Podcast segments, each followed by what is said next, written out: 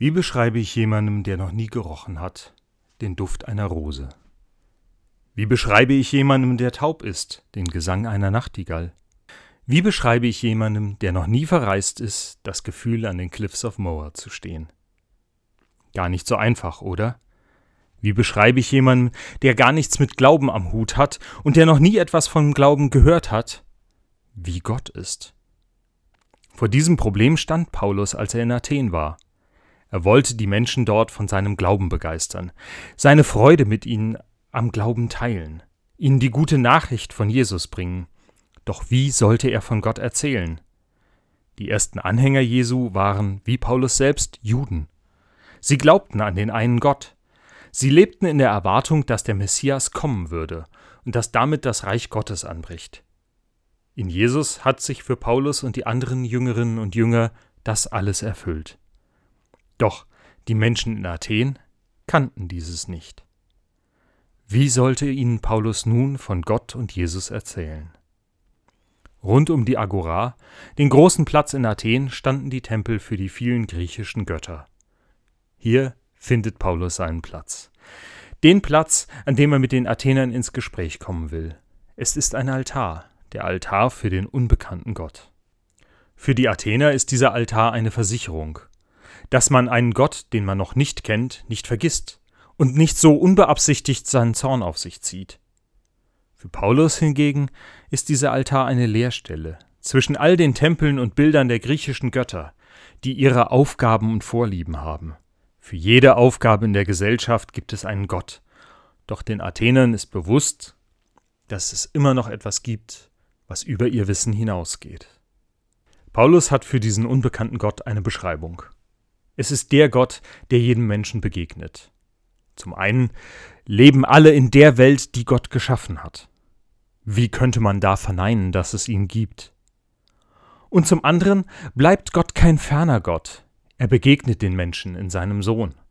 Und dieser Christus erzählt vom Reich Gottes und davon, wie er sich das Miteinander unter den Menschen vorstellt.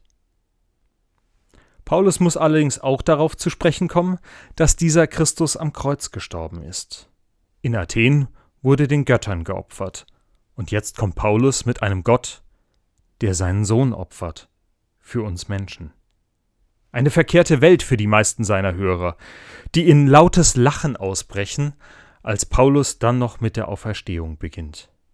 Nur wenige hat er damit überzeugen können. Sie wollen ihn später noch einmal hören. An welchen Ort muss ich mich heute stellen, wenn ich in unserer Welt von Gott erzählen will?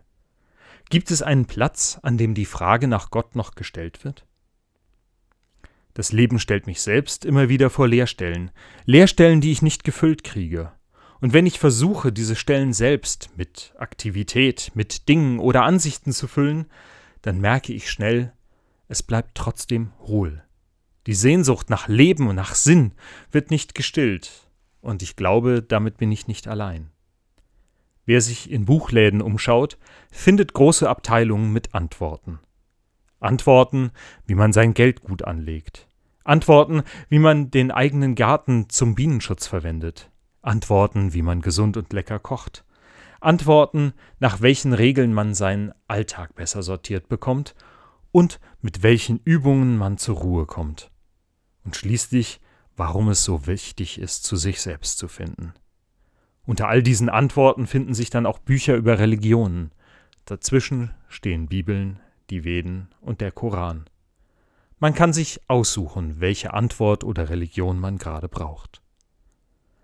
Ja, es gibt schon viele, die von Gott und Jesus gehört haben.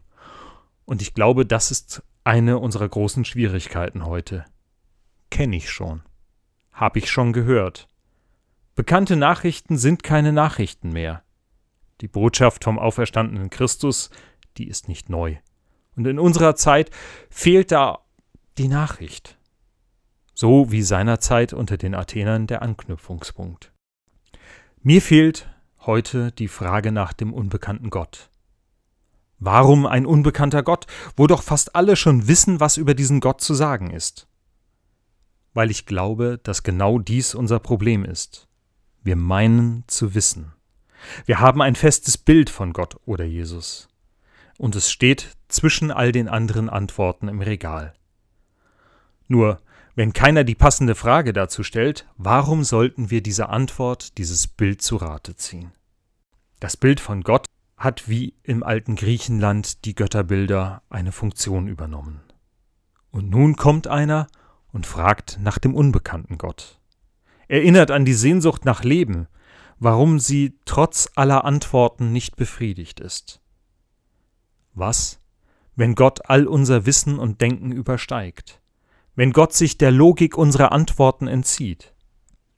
Paulus hat bei dem unbekannten Gott nicht an einen Fremden gedacht, sondern an den Gott, der sich Mose vorstellt. Ich bin der ich bin. Ich werde sein, der ich sein werde. Ich bin der ich bin da.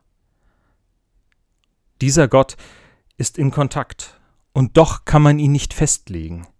Er stellt sich vor, doch er bleibt nicht so, wie er ist, sondern er verändert sich mit jeder Begegnung. Jedem Menschen begegnet er so, wie er ihn braucht.